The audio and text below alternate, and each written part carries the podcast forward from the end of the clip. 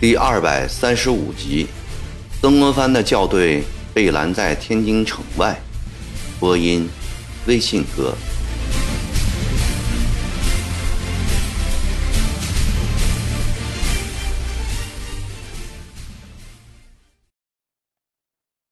过了几日，曾国藩带着赵烈文、吴汝文、薛福成和几个兵变，冒着六月酷暑，伏病上了轿。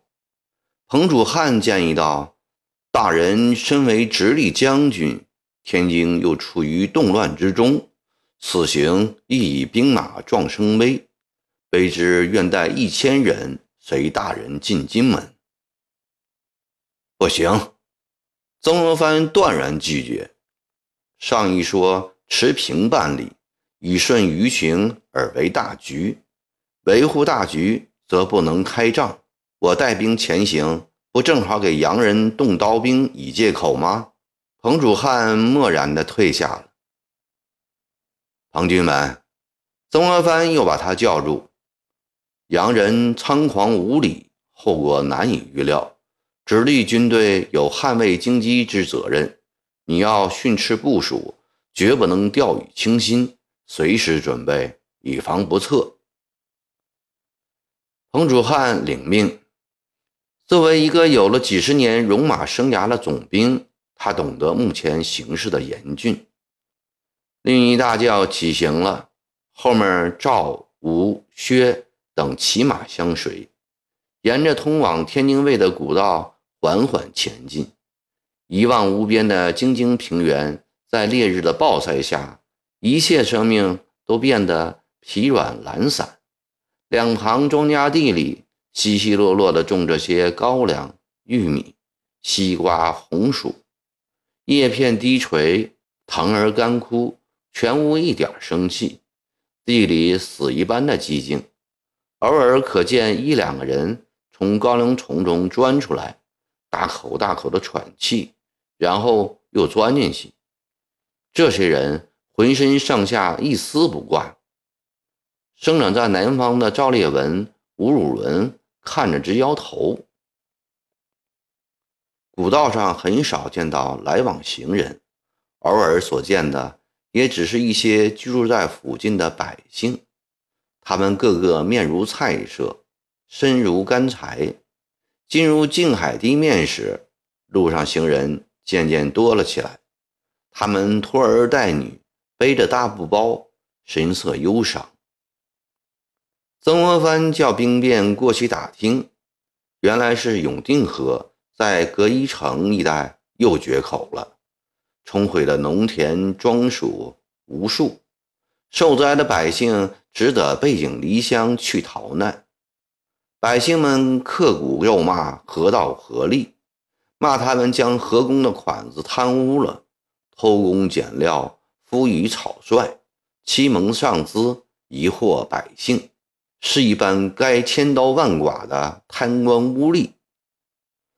曾国藩坐在轿里，一颗心沉重的如同千斤铁锤，眼里所看到的已令他怅然，听到的又令他愤然，而即将面临的更令他颓然。西洋天主教早在明末就在中国传播，到康熙年间大盛。一时有信徒好几十万，后来因天主教不准中国信徒祭祀祖先，引起了朝廷不满，而神父穆经云又参与印寺等夺嫡之争，故雍正、乾隆之后，天主教遭到严禁。鸦片战争之后，朝廷又允许外国人传教，随之而来的便是不少纠纷。曾国藩对天主教素来反感，天主教独尊上帝，不敬祖宗，不分男女，与他心目中的礼义伦常大相径庭。他视之为扰乱中华数千年文明的异教，在他看来，长毛就是把这一套学了过来，结果造成十多年的大乱。至于洋人贩来的鸦片，他更是深恶痛绝。但对洋人的坚船利炮，以及诸如千里镜、自鸣钟、机器等等，他又由衷的佩服。三十年前惨败于洋人的教训，他记忆犹新。十多年来亲历戎奸，对外国与中国在军事上的悬殊，他看得很清楚。一个基本认识已在他心中深深地扎下了根。与洋人相争，不在于一时一世的输赢，而在于长远的胜负。中国目前不如洋人，一旦开仗，只有失败。要靠打脱牙、喝血吞的精神，忍辱发愤，徐图自强。他以这个认识为基础，利用晚上住宿的空隙，拟了一篇《谕天津市民事》。告诫天津市民要将好义刚强之气引入正道，对教堂传闻要查访确实，不可以愤报愤，以乱招乱，十载讲和，得来不易，一朝激变，荼毒百姓，并宣告奉命而来，一以宣布圣主怀柔外国，息事安民之意，一以劝喻京郡市民。必先明理而后言好义，先有远虑而后行其刚纪。曾国藩准备一进京门，就将这张告示交衙门刻板，刷印几百份，遍贴大街小巷。远远的看到了天津城绵延的城墙和高大的城门了。令一大轿在哨子口停下来，这里离城。尚有七里。天津道员周家勋、天津知府张光藻、天津知县刘杰已在此等候多时。众人将曾国藩迎进屋里，刚一落座，便见周道才在前，张知府、刘县令在后，一起跪在地上，高喊：“求老中堂给卑职们做主。”说罢，对着曾国藩叩了三个响头。抬起头时，三个人都满脸是泪。曾国藩心中甚是凄楚，对他们说道：“都起来，这是什么地方？你们都是镇守天津的朝廷命官，如此哭哭啼啼的，让百姓传扬出去，岂不丢朝廷的脸吗？”周家勋等人起来也不敢坐，都垂手站在曾国藩的两旁，等待他的训示。城里现在安定下来了吗？回老中堂的话，周家勋低头答道：“大规模的闹事起哄是没有了，但百姓心里都大不服气，许多人都在骂重事了。”骂他什么？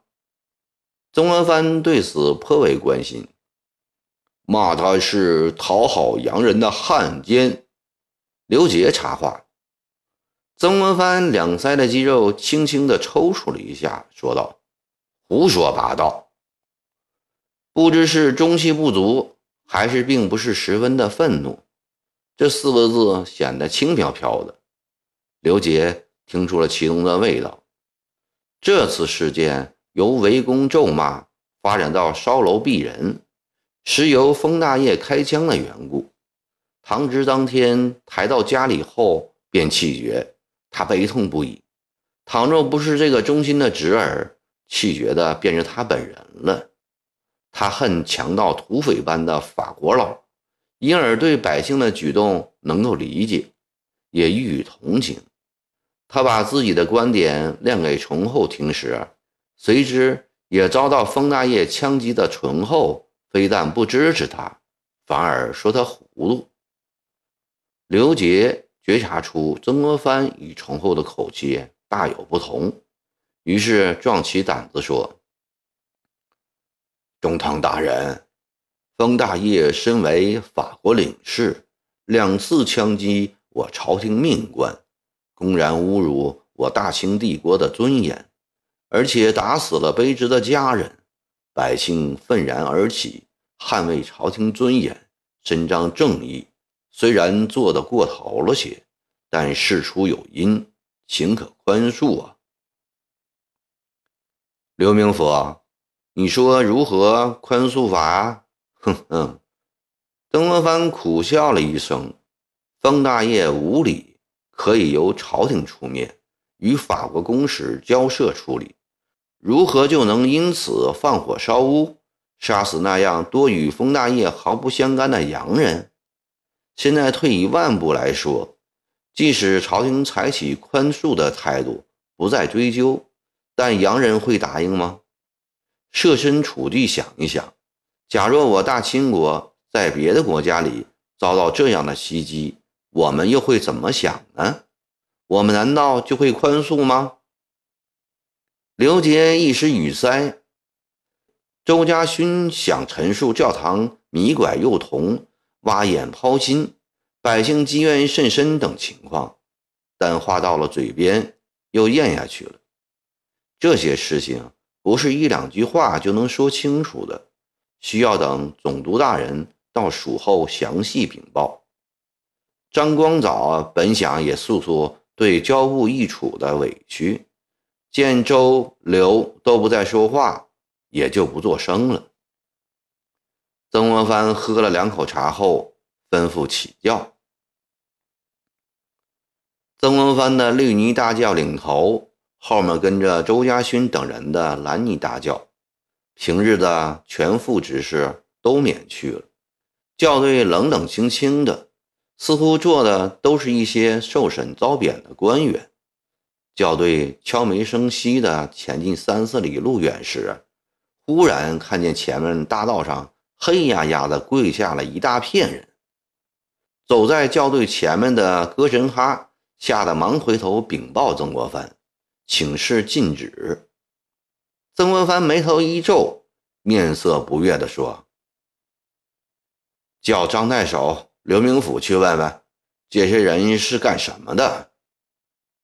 张光藻、刘杰下了轿，过了一会儿，张光藻返回，对曾国藩说：“前面跪的是天津各界市民，他们要面见中堂大人，叫他们都散开，有事以后到衙门里去说。”曾国藩不耐烦地挥了挥手。张光藻很快又转了回来，哭丧着脸说：“他们非说请大人下轿接见他们不可，否则他们绝不散开呀。”这是什么话？曾国藩气愤地说：“他知道天津百姓不好对付，于是极不情愿地下了轿。跪在道上的市民见曾国藩走过来。”立即乱哄哄地喊：“曾大人，老中堂，青天大老爷！”曾国藩挺直腰板，两手叉腰，尽量做出昔日那种灵不可犯的风度来。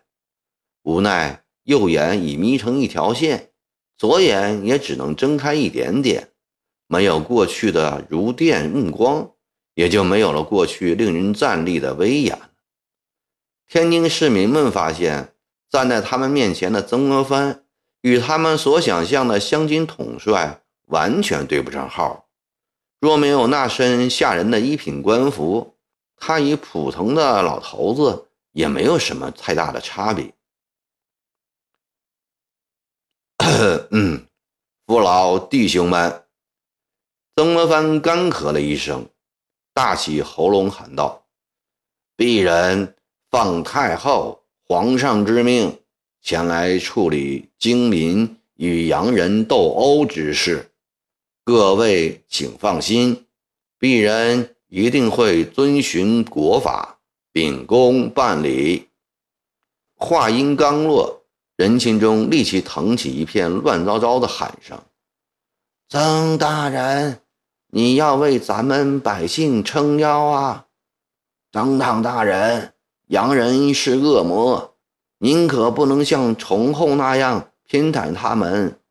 老中堂，你要明察秋毫啊！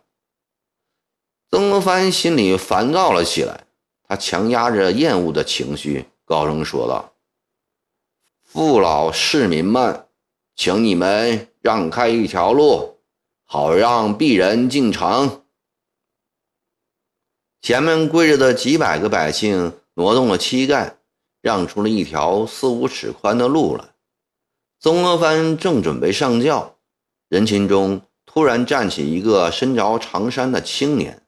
大声说：“老中堂，京门各书院士子公推晚生出来说几句话，请老中堂赏脸听一听。”曾国藩见说话的世子长得眉目清秀、斯斯文文，脸上露出一丝浅笑。他平生从不怠慢读书人，尤其喜欢那些长得俊马的年轻士子。他认为人才大都藏在这批人中。一个个人哈从附近人家中搬来条木凳，曾国藩坐在凳子上，习惯地抬起了右手，梳理着胡须，微微点了点头。青年世子会意，便大着胆子说：“去年老中堂有两江来到直隶，我荆门全体士子。”人人欢喜雀跃，鲜未有老中堂这样清正廉明、治国有方的总督，直隶从此将可从皮榻中振兴起来。老中堂督职不久，便刊布《劝学篇》，是直隶士子，鼓励我直隶士子以庞侠之志入圣人之道，又告诫以义理为先，以立志为本。取乡先达杨、赵、陆、孙诸君子为表率，老中堂的教导，我荆门士子都铭记在心。说到了这里，青年士子偷看了一眼坐在板凳上的总督，见他注意在听，气更壮。这次听说太后、皇上派老中堂前来处理上月的事件。荆门学子比去年欢迎的心情更加强烈。上月之事，明摆着是洋人所逼，欺人太甚。往日洋人欺负老百姓，世子们已愤愤不平。现在他们竟然公然侮辱我京郡父母官，眼中已无我大清帝国，世子们无不义愤填膺。这等洋鬼子！杀之应该，老中堂，我们都记得十多年前您的那一篇震撼天下的讨粤匪檄。檄文说，长毛别有所谓耶稣之说，新约之书，以此来取代我孔孟之教，此为开辟以来明教之奇变，并号召所有血性男子共同征剿。洋人和长毛是一丘之貉，他们妄图以耶稣新约来迷惑我炎黄子孙，乱我孔孟明教。荆门父老奋起反抗，和当年湖湘子弟抗击长毛如出一辙。荆门士子表示支持，也正是遵循老中堂之教诲，以庞侠之志。入圣人之道的体现，故全体士子公推晚生出面，恳请老中堂明察市民爱国卫道的苦心。那世子说完，又跪下去。他周围的人一起喊：“请老中堂明察。”曾国藩面无表情地听着，心里对这番话是欣赏的。尤其使他快慰的是，十多年前的那篇檄文，在远离湖南数千里的天津，至今尚深入读书人之心。他觉得刚才这位世子很会讲话，清晰的语言说明他有清晰的头脑。既然被全体士子所推出，一定在他们之中享有威望。嗯，这是个人才。应该破格提拔。